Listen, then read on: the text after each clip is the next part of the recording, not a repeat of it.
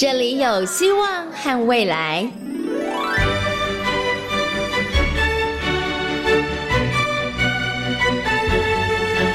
遇见幸福幼儿园，遇见幸福幼儿遇见幸福幼儿遇见幸福幼儿园。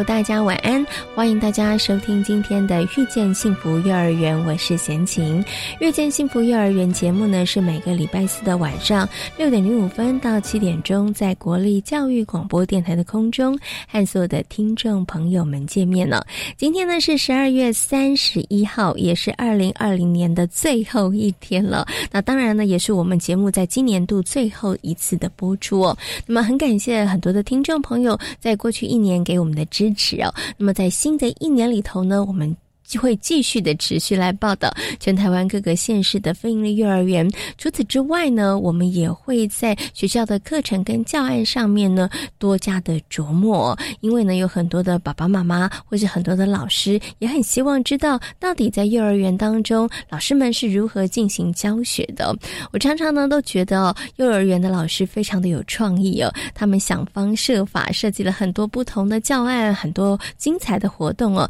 其实就是希望。可以让孩子们很快乐的学习，同时也启发孩子的学习动机。所以呢，透过这些教案，我觉得也很适合给爸爸妈妈们呢来听听，来做一些小小的学习哦。说不定呢，爸爸妈妈也可以从中学到一些小小的撇步哈。那学会在家里头如何跟孩子互动，或者是如何来引导孩子哦。好，那么在今天的节目当中呢，我们的幸福幼儿园的单元要为大家来介绍的是位在高雄凤。山国小内的凤山飞营幼儿园。那么在今天节目当中呢，会为大家访问到进捐儿童安全文教基金会的彭永琴处长，以及呢凤山飞营幼儿园的曹玉叶园长哦，会邀请两位来跟大家分享凤山飞营幼儿园的教学特色。那么在大手牵小手的单元当中呢，今天呢为大家邀请到的是奇威儿童专注力发展中心的执行长廖生光老师，光光老师呢。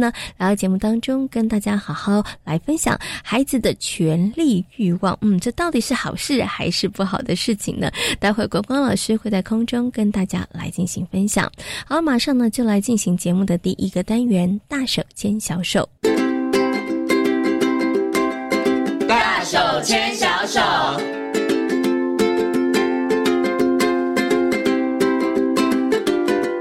是教育广播电台，您现在所收听到的节目呢是遇见幸福幼儿园，我是贤琴。接下来呢，在节目当中要进行的单元是大手牵小手。那么在今天的节目当中呢，很高兴的再次为大家邀请到奇威儿童专注力发展中心的执行长廖玄光老师呢来到节目当中，跟所有听众朋友来进行分享。Hello，光光老师你好。各位听众大家好。今天呢，我们来谈的这个主题呢，我觉得很多的爸爸妈妈应该会觉得说不好吧，因为我们来谈谈孩子的这个。权利欲，大家会觉得小孩子怎么可以有权利欲？因为呢，东方的父母都会觉得孩子乖乖听话就好啦。你怎么可以表达说你想要什么呢？你只要听爸爸妈妈话就好了哈。想请问一下光光老师，是不是东方的小孩子相对来讲，那个权利欲真的会被压的比较多一点，就是会显现出来会比较少一点啊？嗯，应该有说这是文化的差别了哈，因为我们讲权力欲望听起来就感觉比较，呃，它是比较是一个学术的名词，但是就是因为可能我们在听到，我们会觉得比较负面一点，好像这个小孩子很爱爱控制别人啊，对啊，然后就是很喜欢当老大，然后都要别人听他的，就是听起来比较负面。但如果我们把它换成另外一个句子，叫做呃领导领导力。哎，听起来就哇！哎呦，我希望孩子有领导力，对对对。那因为东方的教育实际上希望比较小孩子都要听话了，然后听指令，所以我们可以培养出很多就是呃负责做事的人。嗯啊，但是我们在教育当中，我们比较呃，应该说我们的文化当中，我们比较不喜欢做领导。嗯哦，就是说呃，我们没教孩子嘛，所以等到后来孩子要做领导的能力，就是他有权力欲望的时候，像我们大家还蛮淡定的。嗯啊，就是哎，老师。有班上有没有小朋友要当班长啊？头低下来没有？啊，被选的大概就是大家就不甘愿呐，对，被得罪 会得罪人的那个，就是那他他他他，我不喜欢他哈，就所以实际上权力欲望实际上在外国来说反而是一件好事情，但是在我们这边好像我们听起来会比较担心，哎，我孩子如果权力欲望太强，哎，会不会反而导致人际的问题？实际上可能跟爸爸妈妈想象不一样，每个孩子哦天生都很有。权力欲望哦，真的，这个时候爸爸妈妈又会好奇了，为什么？所以孩子的这个权力欲望，它是与生俱来的，是每一个人都有，对对不对？那为什么我们到后来这么没有办法展现？是因为我们从小就被压抑吗？啊，实际上权力欲望的展现，大概在四岁的时候会到高峰。哦，在四岁之前，小孩子是活在自己的世界里面，就是他觉得他自己过得很快乐就好，别人他根本不鸟他。嗯哼。哦，当他等到四岁的时候，他开始要交好朋友，嗯，哦，他开始进入团体。那进入团体当中的时候。哎，他就会想要叫我，他除了自己玩以外，他很想要叫别人陪他一起玩，所以他在这个团体当中，他有话语权。也就是好，我们现在玩什么？哎，如果呃，他有他想要去控制别人，希望别人配合他，嗯，或者是权力欲望的展现。嗯好，那呃，小孩子在四岁的时候呢，特别在团体当中，他就会开始要求别人，哎，你是不是我好朋友？嗯，那你要陪我玩这个东西哦。如果你家有兄弟姐妹，你就很清楚。嗯，我经常会听到两个人吵架，就是说。好，你这次要陪我玩哦，要不然我下次不理你，类似这样。哦，所以你看，最简单的那个权利欲望就是，哎，这次轮我了，要陪我，这个其实就是一个对权利欲望的一个展现了，对不对？那只是说，因为现在以前小孩子生的多嘛，就没什么关系，哥哥不陪我，他去找妹妹嘛，妹妹不陪我去找弟弟，所以基本上是大家都可以一个一个找到配对，就没什么问题。哦，但因为现在小孩生的少，哦，可能家里就只有一个，哦，或者是只有两个，两个人闹分，呃，两个人闹别扭了，两个就互相不理，哦，那呃，这时候。家里有两个小孩，基本上还就还是可以练到权力欲望的，嗯哦，只是两个人会比较容易吵架，是因为两个都想当大的，没有第三个可以。好，那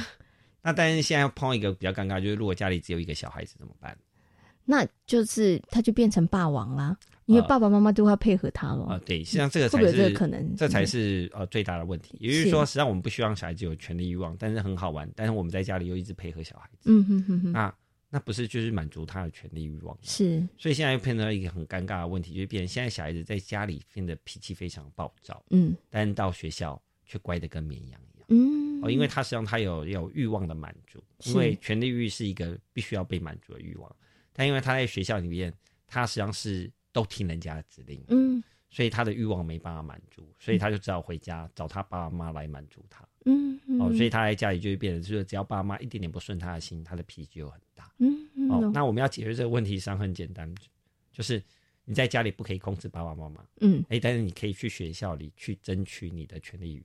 欲望。对，哦，那在学校里面，他必须要跟同学去做练习。嗯所以在四岁的时候，小孩子必须要进入团体生活，要不然他在呃发展上他反而是不适当。嗯，OK，好，这个呢就。谈到了之前，其实曾经访问过光光老师，光光老师就是说，哎，小孩子其实对于孩子来讲，从中班的时候上幼儿园为什么很重要？倒不是要去学习一些技能哈，或是为小学做准备，不是，而是光光老师之前有提到的，他对于孩子的人际的发展上面很重要，也包含了部分的其他的一些这个学习，像刚光光老师说的权力欲望的那个学习，他就变得非常非常的重要了。因为说，实际上小孩子在呃。中班的时候，他的发展目标其中一个很重要，就是要找到人生第一个好朋友。嗯哼，哦，那他需要找到一个好朋友，那这个好朋友是有权利欲望的，嗯，呃，有权利和义务的。是，哦，比如说，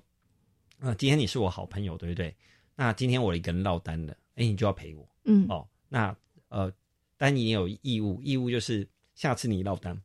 我就会陪你。嗯哼。哦，那如果他他每次都一直命令别人，人家就不当好朋友了。所以他就会变成练习要妥协。是。哦，所以在练习坚持和妥协的过程当中，嗯哼，哎，他就会开始晓得，哎，他怎么样去控制自己的权利而不冒犯别人。嗯哼。哦，那所以呢，在中班的时候，实际上小孩子就是要在练习这个过程当中，他虽然会运用权力，但是他也不会太超过。嗯。哦，但是有些小孩，你看到那个同学一直换的有没有？嗯。今天跟这个好，明天跟那个好，后天跟那个好。哦，一个学期读完，全班都换完一轮。哎，这个时候也要担心吗？可是有的时候，爸爸妈妈觉得很好啊，你知道他交友广阔，好像好朋友很多。那通常是权力欲望太大，人家都受不了。是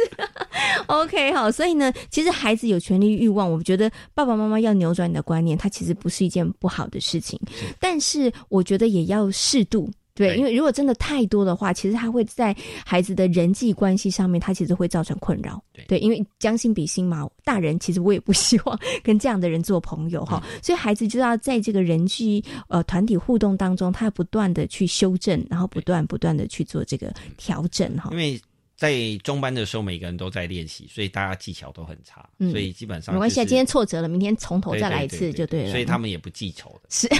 啊！但是等到大班你再叫小孩子去练习的时候，大班的小孩很记仇，嗯，就是你你上次这样，我我两个星期之内不要理你，是。所以等到大班的时候，他再去练习这个，他的挫折度会比较高一点。呃，他不会挫折啦，是同学会 同学。如果他把同学不理他这件事情当挫折的话，就会比较高，就就就比较挫折一点点，对哈。所以就是建议大家，其实孩子四班四岁的，就是他中班的时候，中班的时候去做一下这样的练习。是一个呃，如果以呃，人在社交技巧的发展来说，中班是一个非常重要的发展阶段。嗯哼，OK。不过刚刚光老师讲，哎，孩子在这个中班的时候，他可以做练习。但是我觉得，关于权力欲望这件事情，在家里头其实也是可以啦。因为以前的话，兄弟姐妹比较多，好，比较有机会。那现在呢，可能是独生子女的话，他是不是也可以跟爸爸妈妈练习？所以爸爸妈妈呃不行，不行。也就是说，实际上现在会变比较麻烦，就是说，呃，爸爸妈妈的角色会变比较尴尬。就是小孩子实际上在。权力欲望基本上还有另外一个概念，就是他会在一群人当中，他会去找他自己的社会危机。嗯哼，就是他晓他自己啊，权力就是哎，我有多少人，我我我可以控制谁嘛？嗯哼，我觉得我可以控制谁？哎，我可以控制爸爸还是可以控制妈妈？是。那如果他的权力是比爸爸妈妈高的，那就是爸爸妈妈必须要听他的命令。嗯哼。哦，那这个东西就会造成一个很大的问题。那等到国小一年级的时候，他要读书的时候，那他是要听爸爸妈妈还是不要听爸爸？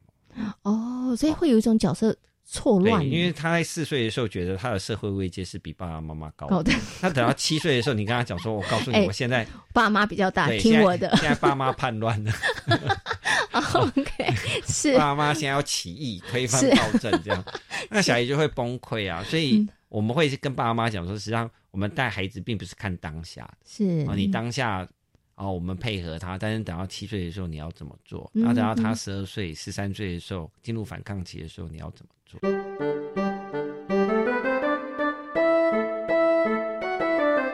所以在幼儿园里头，或者是看孩子的相处里头，常会发生一个状况，就是爸爸妈妈说。好朋友嘛，东西要跟大家分享，但小孩子抵死不愿意。他觉得我为什么要跟别人分享，就搞得爸爸妈妈也很尴尬。然后爸妈只会撂下一句话说：“你真的很小气耶，你怎么不跟同学分享？”可是这个时候，到底为什么会这样子呢？是不是真的孩子觉得他的那个领土范围要被侵略了，所以他觉得我不要把东西跟人家分享呢？嗯，因为基本上分享并不是一个，并不是一个与生俱来的东西啊，它它实际上是一个礼节，它是要学习而来，它是后天练出。来的，好，那基本上分享有一个很重要的东西，就是我们要先分辨这个物品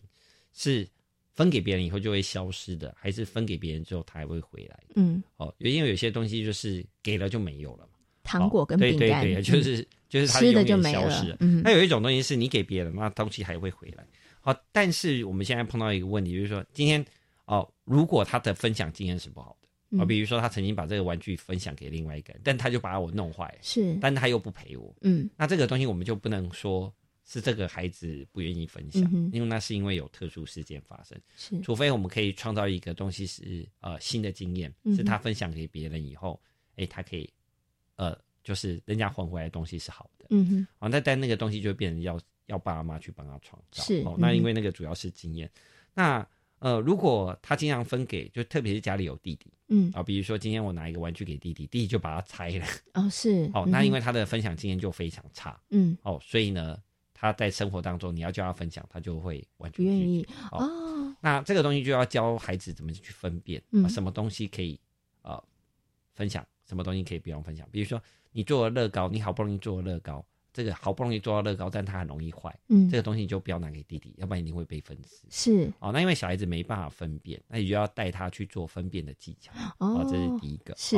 那呃，通常来说，我们说小孩子不愿意分辨，我们可以用三个方法来帮他。哦，那就是增加他成功的机会。嗯，那第一个东西叫做两盒子策略。嗯，哦，也就是说，今天我们一起玩的时候，我们先放在盒子里面。哦，哎，你的就是这个盒子，他就是那个盒子。那因为他有自己保护。保护的东西，那他就不会去拿别人东西，然后别人也不会拿到东东西，就是一个明确的界限，对来说是一个方法。那第二个东西就是让他练习分享小点心，嗯，哦，就是很多，反正他自己也吃不完，哦哦，，就多到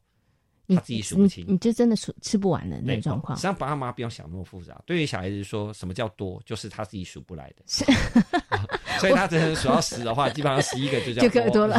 好，那如果他只有十二个，哎、嗯啊，他他如果可以数到二十，那二十一个就叫就多哦 OK 对，就是这样哈。那所以呢，你要练分享哦，大概四岁的时候还蛮适合的哈，嗯因为那时候他会数数，但又不太会数，是好就数不嗯够多哈，嗯那时候就会比较容易。好，那你会发现小孩子一开始练分享的时候很可怕，就是他拿了一颗糖果，然后他要给人家，但是呢。放到人家手上的时候，他又会再把它拿回来。哈 就是一种很犹豫不啊决的状态。哎，但是在分享过程当中，爸妈就不要特别讲要公平嗯哦。比如说这是他的，对不对？而我分给别人，但我自己还有四个，嗯，他的一定要比别人多嘛，要不然他怎么愿意分享？对不对？今天他有十颗，对不对？他分给八个人，对不对？他自己还有两颗，那他就会愿意分享。但是如果他现在是十颗，但是要分给九个人，哇，那基本上不愿意呀、哎对对对对对，好，所以我们现在要先晓得，就是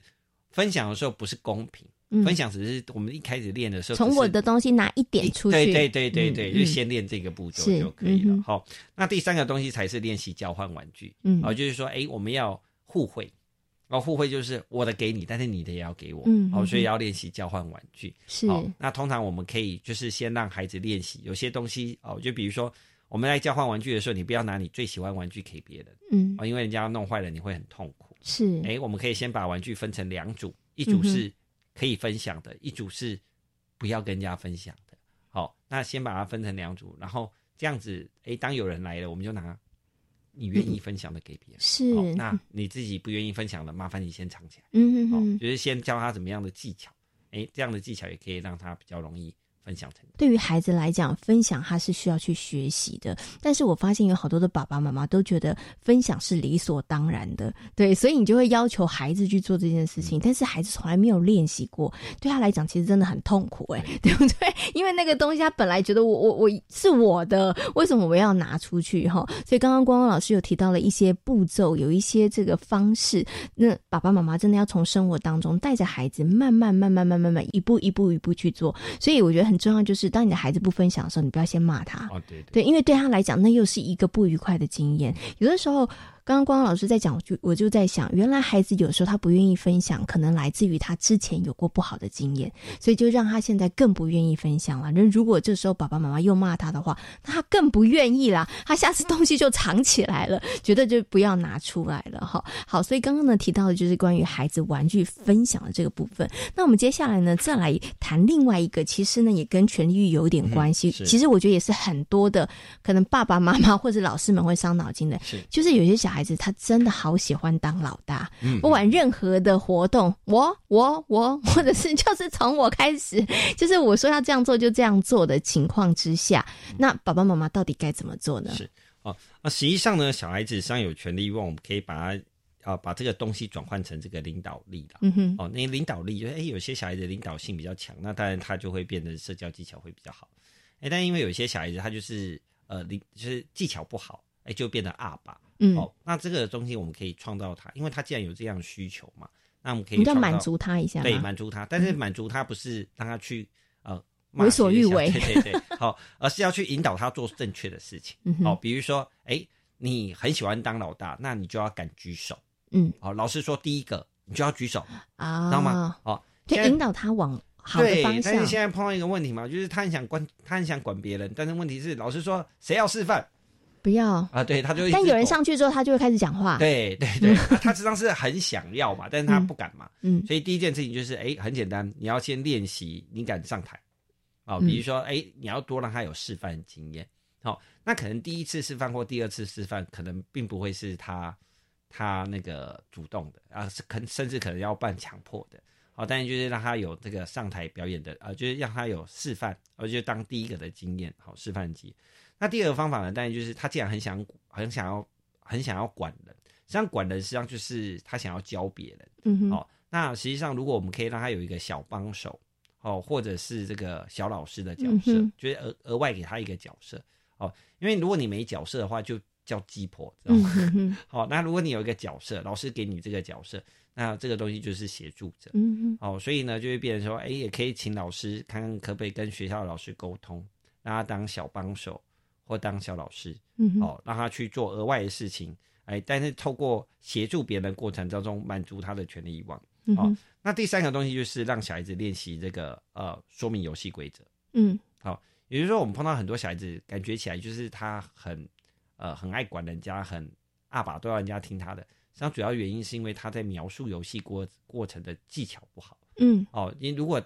就是你们要听我的哦，好，嗯但是问题是，如果你讲的很详细啊，大家马上都听得懂，那大家都会愿意配合你。嗯嗯嗯嗯，但问题是，如果你讲的哩哩啦啦，人家听完以后还啊，你在工厂，哦好、那他就只好用凶的嗯强迫别人配合。嗯好、那通常来说，我们会发现，哎，善于沟通的人，实际上他的语言表达能力都是比较好。嗯，好、那很容易凶的，实际上并不是因为他的脾气不好，是嗯表达不好，表达不好。哦，嗯所以呢，就是哎，可能要让他在家里先练习。好，你想要让同学跟你玩这个东西，那你讲给爸爸听。哦嗯哼哎，爸爸先听完以后，看有没有东西需要呃修改，嗯哼，我要添加的。是好，渐渐把他的诶表达能力把它拉起来。啊，你会嗯发现你陪孩子听孩子，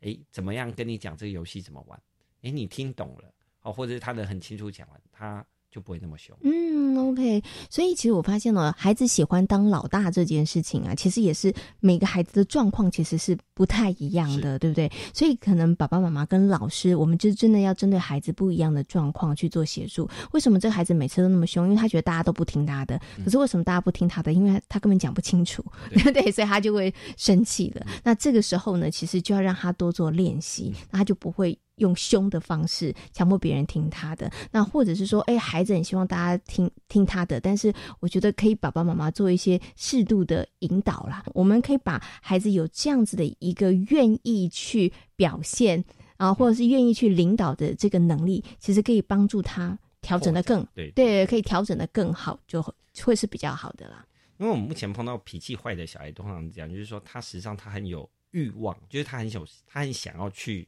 要求别人，但实际上他的组织能力没那么好，哦，然后等他后来就会很生气，就是嗯放狠话说，呃，你们都要听我的哦。嗯，但是实际上不是人家不听他的嘛，是我听不懂。所以根本没有找到那个症结嘛，那孩子就越来越生气。那别人对他的观点头就觉得说，对你就是一个脾气不好的人啊，就是一个阿爸的人，对就叫我们听他那个。的话的人，但是其实根本没有把这个问题的症结把它搞清楚哈。我最后呢，再请问光光老师一个问题，就是哎，其实有些小孩子呢，他们也很喜欢打小报告，请问一下，打想打小报告是不是那个权力欲望很强？希望老师可以，你知道多关注他，或者他可以管同学，所以他才常常打小报告嗯。那呃，打小报告基本上来说，呃，基本上来说，他实际上跟这个部分会有部分的关系。呃嗯就是说，呃，因为他觉得他自己有很努力的控制自己，但是他发现别人为什么没有，嗯，哦是他生气了，所以他就打小他报告吗？就会觉得说我都有努力，他没有努力，所以他就打小报告。啊，那第二个东西实际上是在争取，他实际上比较像是在争取大人的注意力。是，哦，嗯就是说他为了要吸引老师，希望得到老师的称赞或赞美，嗯所以他会去做这样。那这个东西也是好发在四岁，嗯哼，哦，他跟权力欲望是同样的。哦，是但是通常来说，就是他在模仿老师，就是、呃，他想模仿老师管人家，嗯所以他就会因为他自己不能管嘛，是，所以他就会去打小报告。好，那这时候基本上爸妈不用太担心，大概通常来说，等到五岁半的时候，他就会渐渐降低了。哦好，那如果五岁半之后还有出现，那爸妈就要就要特别注意了他就是就可能要跟他讲说，哦，如果你一直都说别人不好的话，别人可能会觉得很伤心。嗯哼，那如果别人很伤心，可能就不会喜欢一直跟你交朋友。有哦，对，就是可能在五岁半才需要做，嗯哼哼哦，但是在四岁多的时候是好发期，对，嗯哼哼，就是可能你就充耳不闻啦，呃，也可以啦，对。对那基本上如果家里是兄弟姐妹的话，那基本上就是打每天小报告都是来啦，对 打小报告应该是一辈子的事吧。就是每每天都一直一直一直在有这样子的一个状况在轮回当中了哈。但是有提醒这个听众朋友，如果孩子有这样的状况的话，你可能要特别注意，就是五岁半之后，他如果还有的话，对，可能爸爸妈妈就要稍微介入比较深一点了。要不然他长大以后会他人际会有问题了会有问题。嗯嗯，OK，好，那么在今天节目当中呢，跟大家谈到了孩子的权利欲的问题哦。那今天呢，也非常谢谢光光老师在空中跟所有听众朋友所做的分享，谢谢光光老师，谢谢。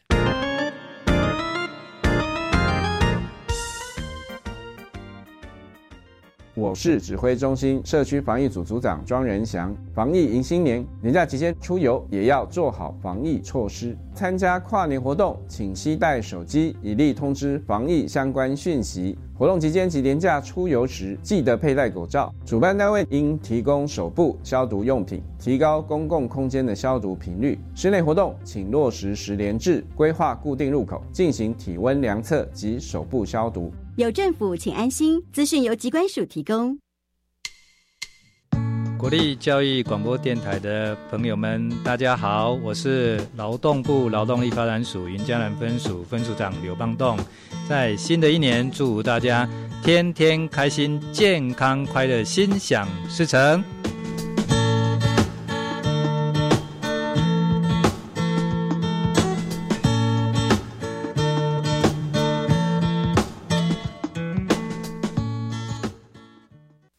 我透过接待家庭计划，可以学习跟不同文化背景的人交流，练习口语表达。我觉得可以拓展国际视野，并认识不同国家文化的价值观。有兴趣参与国际交流的民众，欢迎参加线上培训课程，不受时空限制，在家上课也能成为友善台湾境外学生接待家庭专案计划的一份子。以上广告由教育部提供。大家好，我们是台湾弦乐团，我们都在教育广播电台。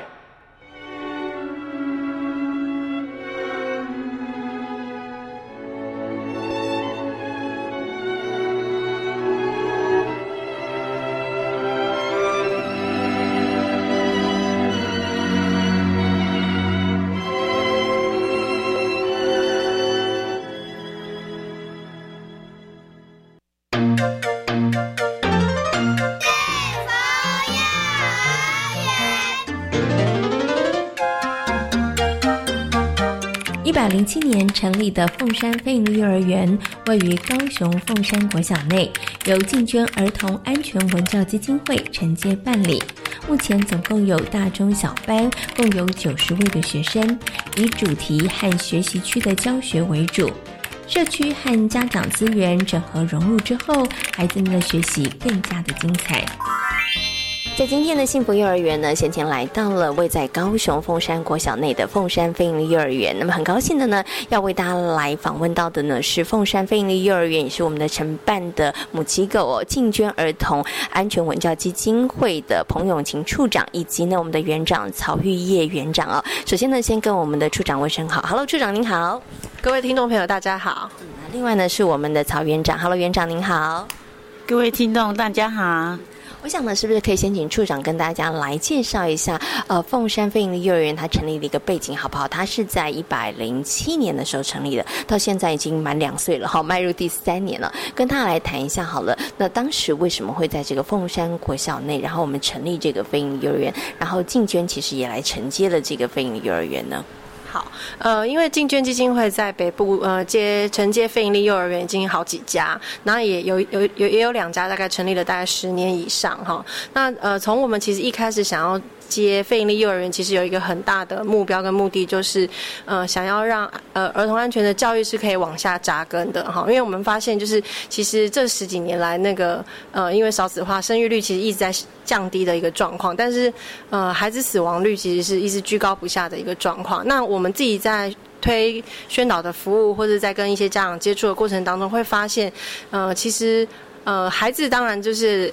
呃。发生一些状况，可能跟家长的认知跟行为其实也是有一些关系，跟照顾行为有关。但是其实我们会发现，其实当孩子比较大的时候，他其实可以开始学习怎么去保护自己。那我们觉得这个部分一定要从小教，因为我们也发现很多大人就是小时候没有学到正确的呃安全知能，那导致他长大之后，他他他变成了一个呃开车的人，然后变成了可能变成了一个容易发生就是让容易造成别人危险的一个危险驾驶，那就是可能从小他有一些安全的观念并。没有，就是被导正或者是被引导，所以我们觉得这个部分是还蛮重要的。那所以呃，我们就决定就是在呃在北部在南部就是承接非营利幼儿园，我们希望把安全教育的一个。课程内容融入在孩子的平常的生活当中，从小教他们怎么样当一个好的用路人，好，还有他正确的游戏行为，怎么样可以保护自己不会受伤。那呃，凤山飞利幼儿园是我们在高雄就是承接的第一家，好，目前也是唯一的一家，哈，因为之前都在北部经营。那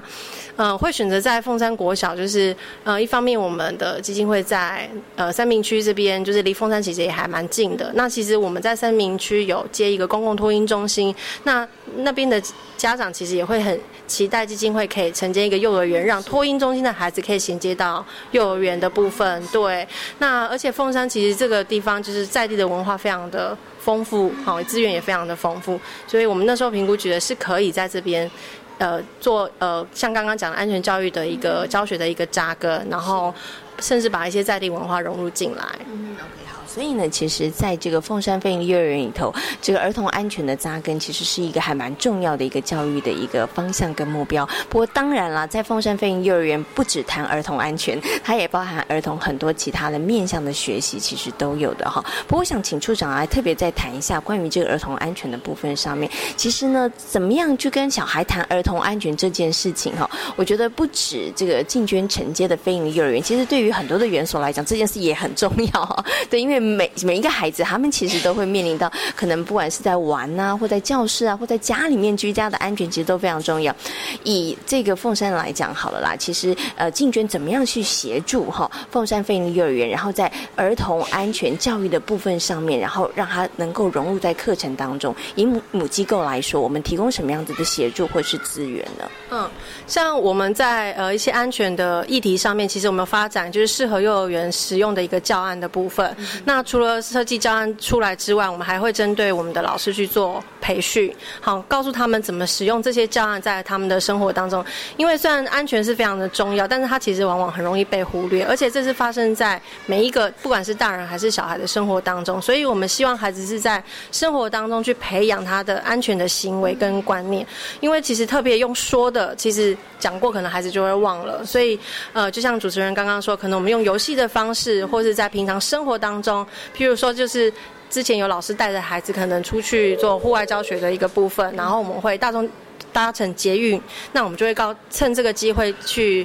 教导他们就是乘坐捷运要注意的一些安全事项，对，就是不是特别用说教的方式，而是让他们用真实体验的部分。那除了这个部分，就是基金会因为这么多年来做了很多的宣导，所以我们的经验其实是非常丰富，也会有制作一些大型的呃宣导的道具，对，也都会免费提供给幼儿园这边去做使用。然后不不管是他们的课程上还是亲子活动上面，都可以免费的直接拿来使用。嗯，OK 像贤贤今天来到这个凤山飞利呢，我就有看到一个一个区域，其实是在教小朋友这个行的安全。那的确就有看到刚刚的这个处长讲的，我们有大型的教具。所以呢，在静娟这边呢，我们其实会提供的是有教案，因为我们这么多年下来，针针对这样的议题，我们也发展出很多不同的教案。更重要的是，还会培训老师。真的有的时候，可能老师自己的安全意识都没那么高，老师都没有注意啊。对，所以呢，老师也是一个学习，然后呢，就可以把这样子的。议题，然后融入在我们的课程当中，好，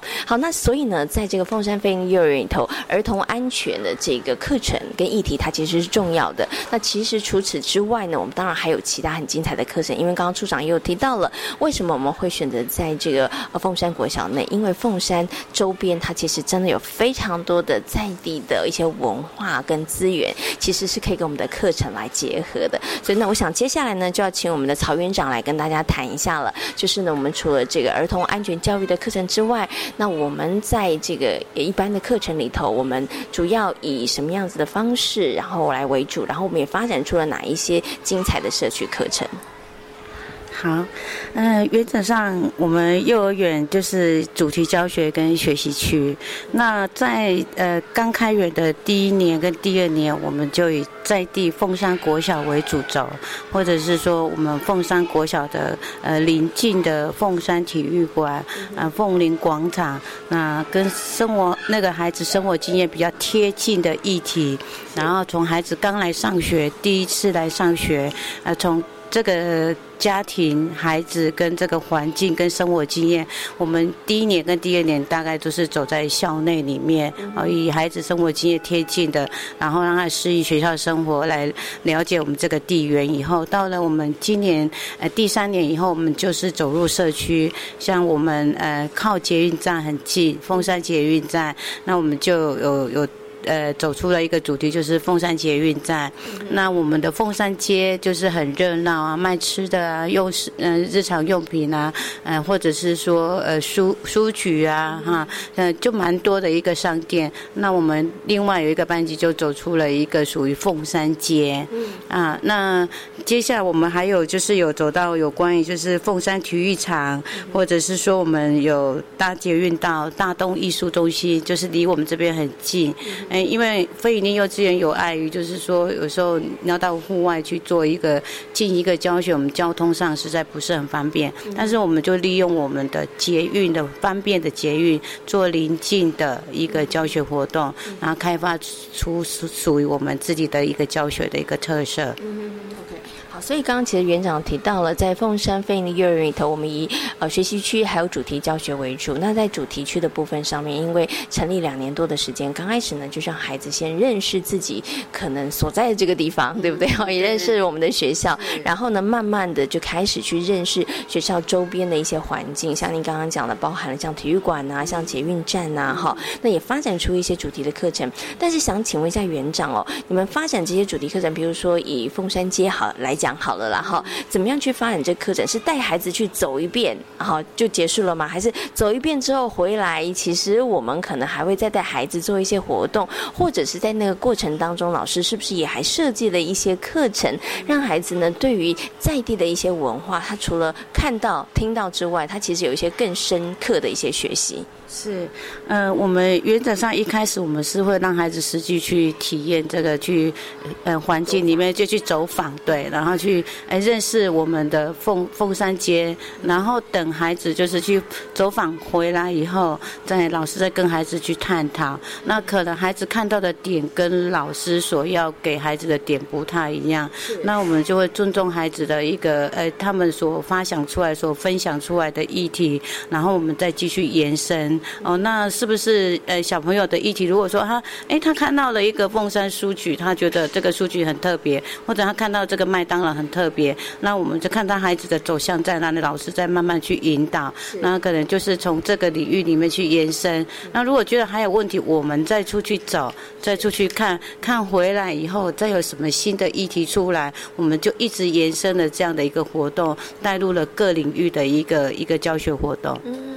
好所以在那过程当中，其实是老师跟孩子一起来共同讨论的，对不对？那以孩子为主体，孩子对什么有兴趣，然后老师就跟着孩子一起来讨论。讲到这，我就好奇，想请问一下园长一件事：那我们的老师都是凤山在地人吗？嗯，其实没有，呃，没有。那个凤凤山的话，大概应该大概只有两位，是，嗯，那其他的可能就是也是高雄市区的，但是离这里比较远。但他们也不是凤山人，其实对这里也不是很熟。但是当然要进入这个主题以前呢，老师要先做功课嘛，哈，要先去走一遍啊，或者先去 Google 一下啦，然后看一下这个凤山的大概的一个特色在哪里。是，对，是。所以，我们老师呢，虽然不是凤山在地的人，他可能他们也跟孩子一样不是太了解，但是老师会先做一点功课，然后之后其实就是老师跟着孩子一起来学习，跟着孩子一起来认识这个凤山这个地区哈。我觉得哎，这真的是非常有趣的哈。好，刚刚呢，其实园长有提到了，就是呢，我们开始跟呃我们园。所在地的周边的哈，比如说体育场啦，哦捷运站啦，或者是这个凤山街市场啦，哈，开始做一些连接，带孩子去看。那孩子回到这个我们的园所之后呢，会进行一些讨论。但是贤琴啊，刚刚在参观过程中，我发现一件很有趣的事情啊，其实我们可能在环境布置当中，我们也尽量配合。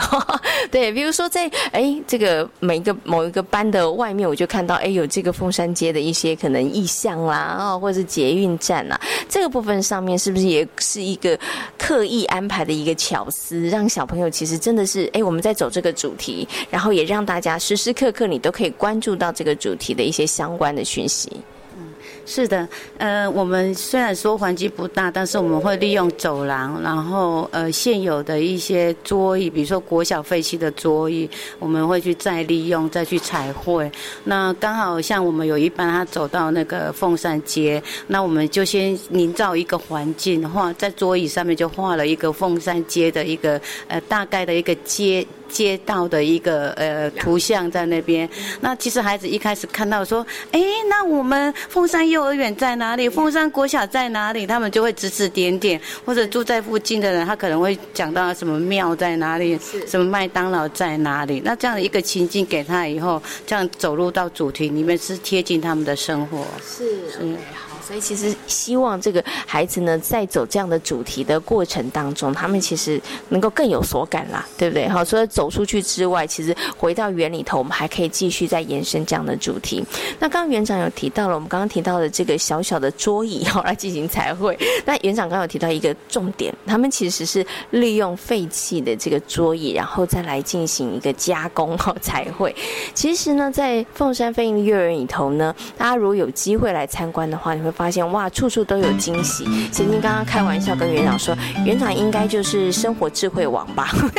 因为呢，有非常非常多，不管是小朋友在学习区里面运用的素材，或者是在教室里头的布置，好园所的很多的部分上面，其实都运用了那种呃，可能是废弃的，好再一次利用的这样子的一个概念哈。所以我想请问一下园长，这是刻意的吗？就要告诉小朋友要惜福爱物，还是呢？我觉得在这样子的一个，也是它也是一个美感的一个环境的一个营造了，对。所以当时其实为什么会有一个这样子的一个想法？其实用这一些可能废弃的，大家眼中可能它不再需要，或者是不能够再被使用的一些，可能像是呃那个。什么胶带卷呐？对我也有看到胶带卷呐，或者卫生纸卷呐，其实非常非常的多哈。对，当时为什么会有一个这样子的一个想法，做利用这些东西，然后再次的利用，然后来做环境布置呢？是，嗯，其实爱护地球是大家都应该有的责任。那呃，一开始的起源也不是说是这个缘故，就一开始可能我们办第一年的时候，经费上可能不是这么充足，那有一些可能我们想要的。桌椅或者想要的呃材料没有这么多，那我们就想办法，就哎，刚好我们凤山国小蛮多的旧的桌椅哦，都废废弃在楼顶。那我们想说，哎，把这个桌椅再来做利用，所以我们就呃跟老师就一起讨论啊，看看什么方式。那老师可能说，哎，把这个桌脚锯短一点啊，让桌子变低，因为国小桌子都比较高。哎，对，那哎锯。去的比较低以后，我们可以做哎，给放在学习区让孩子去操作，或者哎放在那个户外给当成鞋柜。那因为那个旧的桌椅就是比较。旧了嘛，就是它的整个外观看起来就是很老旧。那我们要怎么样再去给它美化？那就想说，哎，那呃园长还有一点巧思啊，就是说还有一点才艺，就自己去刷油漆，然后买材料、买颜料，然后来彩绘。那我们就是学校提供很多的绘本让孩子去看。那刚好有一呃艾瑞卡尔的绘本，大家蛮喜欢的。那我们就把它这个桌椅就以艾瑞卡尔的绘本为主轴。是。然后椅子也彩绘成艾瑞卡尔的一些绘本的图案，桌子也是。然后我们就利用我们现有的场地，穿堂或者是走廊，就有这些桌椅的情境先出来，然后再一些绘本提供给孩子，然后再跟孩子一些分享这样的绘本，那就感觉就哦有生命了。本来是没有生命要被废弃的东西，现在变成很有生命力。那那些卫生纸也是像纸卷，我们自己平常用的纸卷，或者是老师请。家长来为我们提供这样的直觉，那我们再利用、再布置在我们的学习区里面、我们的情境里面，对这个都是我们其实生活里面的。很多的东西很可惜，就是说你用了，可能这个瓶子就丢了。那我们都会把这些东西再回收，或者在我们的松散材料区，或者是我们国小如果锯那个树，然后有那个树枝，我们老师会把它捡回来，把它晒干，然后再利用在我们的情境里面做第三空间布置啦，或是哪个情境需要，或者说家长他在那个中华地区有一些电染桌，我们也是。带回来以后，我们再加工处理，然后再把它彩绘，这样子是。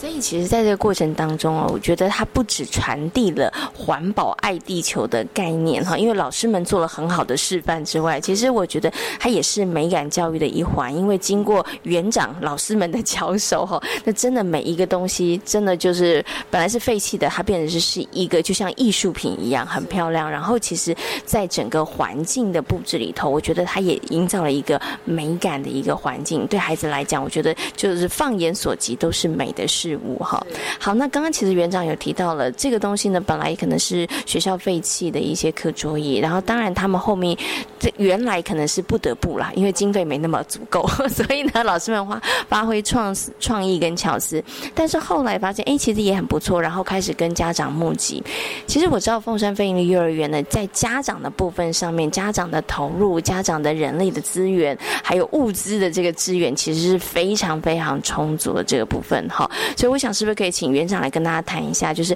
怎么样善用这个家长的资源，然后家长的资源进到园里头，他们又提供了哪一些协协助呢？是。嗯，其实家长现在的家长他都很喜欢来到学校里面去协助一些老师在教学上，或者在呃学校办一些活动来做一个协助。那但当然这个也要经过学校的一个管理，就是说，诶，开放的时间、开放的点跟老师的沟通，是不是？呃，这个时间需要家长就进来协助。那当然我们的。前作业要做的蛮充足的，而且要规划的很好。那我们会有制作一些自工表格，让家长去填老师需要的时段，让他们去填写，每个月都会填写。那加工我们的家长也很有，就是说很有，呃，很守学校的一个规定，他们也就是会准时来到学校。那我们只要自工进入到学教。教室的话，或者是活动，我们都会穿那个志工背心，然后就说，哎，很知道，哎，小朋友知道说这是志工妈妈是要进来陪伴或者协助。那家长志工进来，像一般的话，哎，小朋友的学习区的操作，我们家长志工也会，哎，在语文区会讲故事给孩子听。是。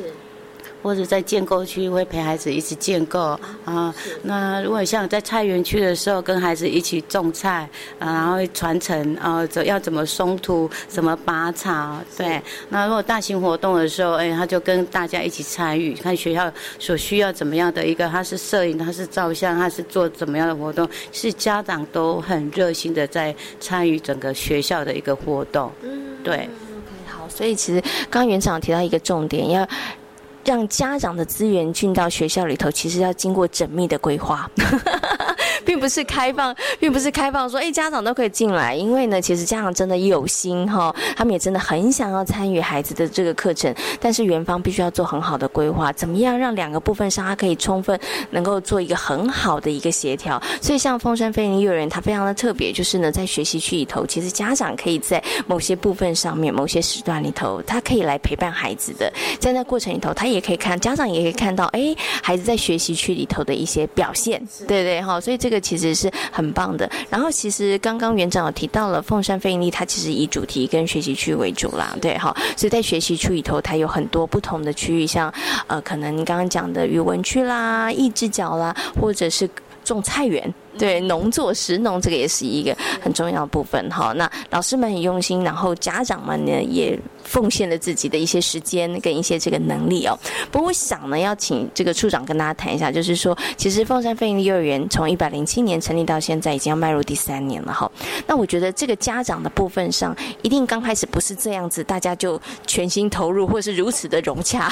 或者是哎家长可能对于园内所有东西都 support。我觉得在这个部分上面，因为你。应该您也是看着这样子园所，然后慢慢一步一步一步，然后可以走到现在，然后真的我们也可以跟家长的资源结合，提供孩子一个更好、更优质的一个学习环境哦。在这个过程里头，您觉得凤山飞林幼儿园我们其实做了哪些的努力，然后让家长在这个部分上面对我们更信任，然后愿更愿意让我们跟着家长，然后一起，然后陪伴孩子的成长。呃，确实哈，我们在成立大概第一年的时候，嗯，我觉得因为一般当当时的状态是很多家长其实对非营利幼儿园还不是非常的清楚跟了解，那再加上现在少子化，然后孩子的竞争都非常激烈的一个状况之下，所以当时其实很多家长对于我们的期待其实是蛮高的，可能期待我们是很会教英文的，然后或者会有很多认知上的一些教学。那这是当时我们有遇到一些孩子，他本来是从自学的一个团体里面出来的，那大家都知道，就是自学其实的那些妈妈们，他们都还蛮厉害的，就有很有自己很有一套自己教学的方式。那他们当他们就是送到非营利幼儿园来的时候，也期待我们跟他们有一样的那样子的一个方式哈。但是我们会是，比如说按照教育部或者按照基金会的一些理念去发展我们的课程跟跟一些教学的一些内容，所以确实第一年其实会。接收到家长蛮多的质疑跟挑战哈，那我觉得一路走到现在第三年，我是觉自己觉得还蛮感动的，就是我每次进来就是都会看到，确实会有一些这样其实是越来越认同跟支持我们，就是然后会主动来协助我们，甚至像刚刚园长提到一些在地资源的部分，就是我们虽然园内里面大部分的老师都不是凤山在地，但是他们会对凤山在地的一些文化跟一些地一些特色其实比较了解，也都是很多是家长提供的一些想法跟资源。好，譬如说像我们每学期也都会找家长代表，然后跟我们的里长去开一个社区资源联系会议，然后会也会询问一下家长对于我们的课程教学的部分有没有什么建议。那他们就会提供说，哎，其实凤山还有什么什么地方，就是也许可以作为我们未来主题的一个规划的一个参考这样子。那我觉得这这一路走来，就是嗯，可能家长有看到我们的努力是，就是因为我们还是蛮没有因为那些家长的一些强力的一些想法跟要求，我们对。做做，我们还是坚持我们做的。那那也慢慢的开始，就是其实一开始就有认同我们的家长愿意。帮我们发声，好，他们会告诉这些家长说，其实当时你们要来之前，应该就要就知道我们的经营理念是什么，所以才会选择这样子的学校，所以不应该是进来之后想要改变学校，而而是如果你你既然让你的孩子进来，表示你是支持的，你愿意接受的，那进来当然就是无条件的支持。那当然，如果园所有些什么样子的状况，我们就是可以一起来讨论，然后给予一些资源，然后让大家是更好的一个状态。那我觉得这这个整个过程当中，目前看起来确实。是家长不仅提供自己的人力的部分，好像我们就是真的会有一些志工妈妈固定都是会进班的。那而且非营利幼儿园其实有一个很大的挑战，就是我们的弱势的孩子，应该是说特殊的孩子很多，可能有呃发展迟缓的，然后或是可能有临界发展迟缓的，或是已经被诊断可能有身心障碍的孩子。所以确实老师在教学上面会蛮辛苦的。那我们也会希望呃有一些就是比较可以跟我们配合，然后愿意协助这些的孩子的的家长一起进。班其实对老师来说，其实压力不会那么的大，对对，因为他要维持整个教室的秩序，然后又要要要去进行教学内容的部分。那班上又有一些特殊的孩子的部分，其实对老师来说，其实就是压力真的会比较大。但是这却是非营利幼儿园一定得去呃照顾的一一一些族群，我们不能拒绝他们。对我连我们都拒绝他们，那他们还还能去哪里？对，所以真的就是我们的家长真的是我们很大的一个支持跟资源。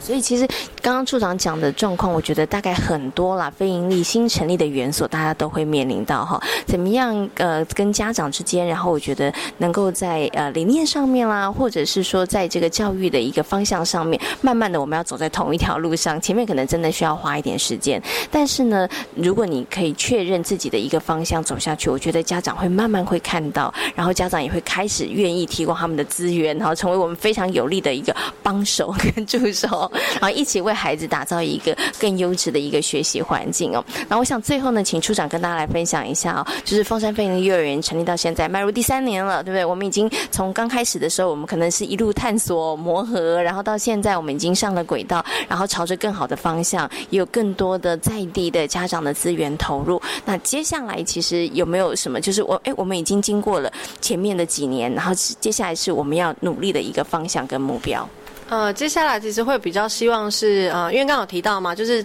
接非一立幼儿园，其实对进军来说，是因为我们想要就是推广更。更广的去推广儿童安全教育这一块，那其实我们也期待，就是除了在园内针对园内的孩子跟家长推这个部分之外，其实也更期待是社区的居民跟孩子，其实也可以一起参与这个部分。我想这也是费力幼儿园其实存在的一个很大的重重重要的一个部分，就是要跟社区做一些结合。对，那我觉得这个部分我们确实也还在努力，就是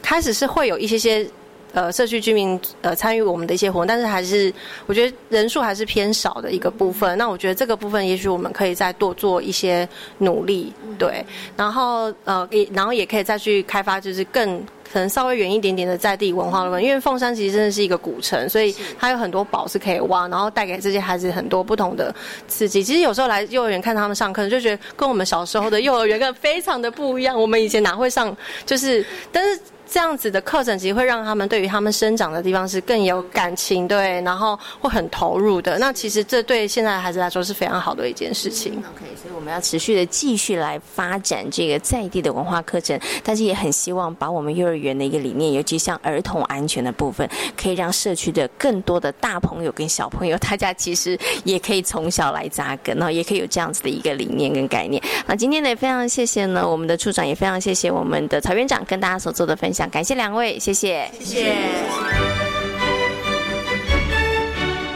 在今天遇见幸福幼儿园的节目当中，为大家邀请到了极威儿童专注力发展中心的执行长廖生光老师，在节目当中呢，跟大家讨论。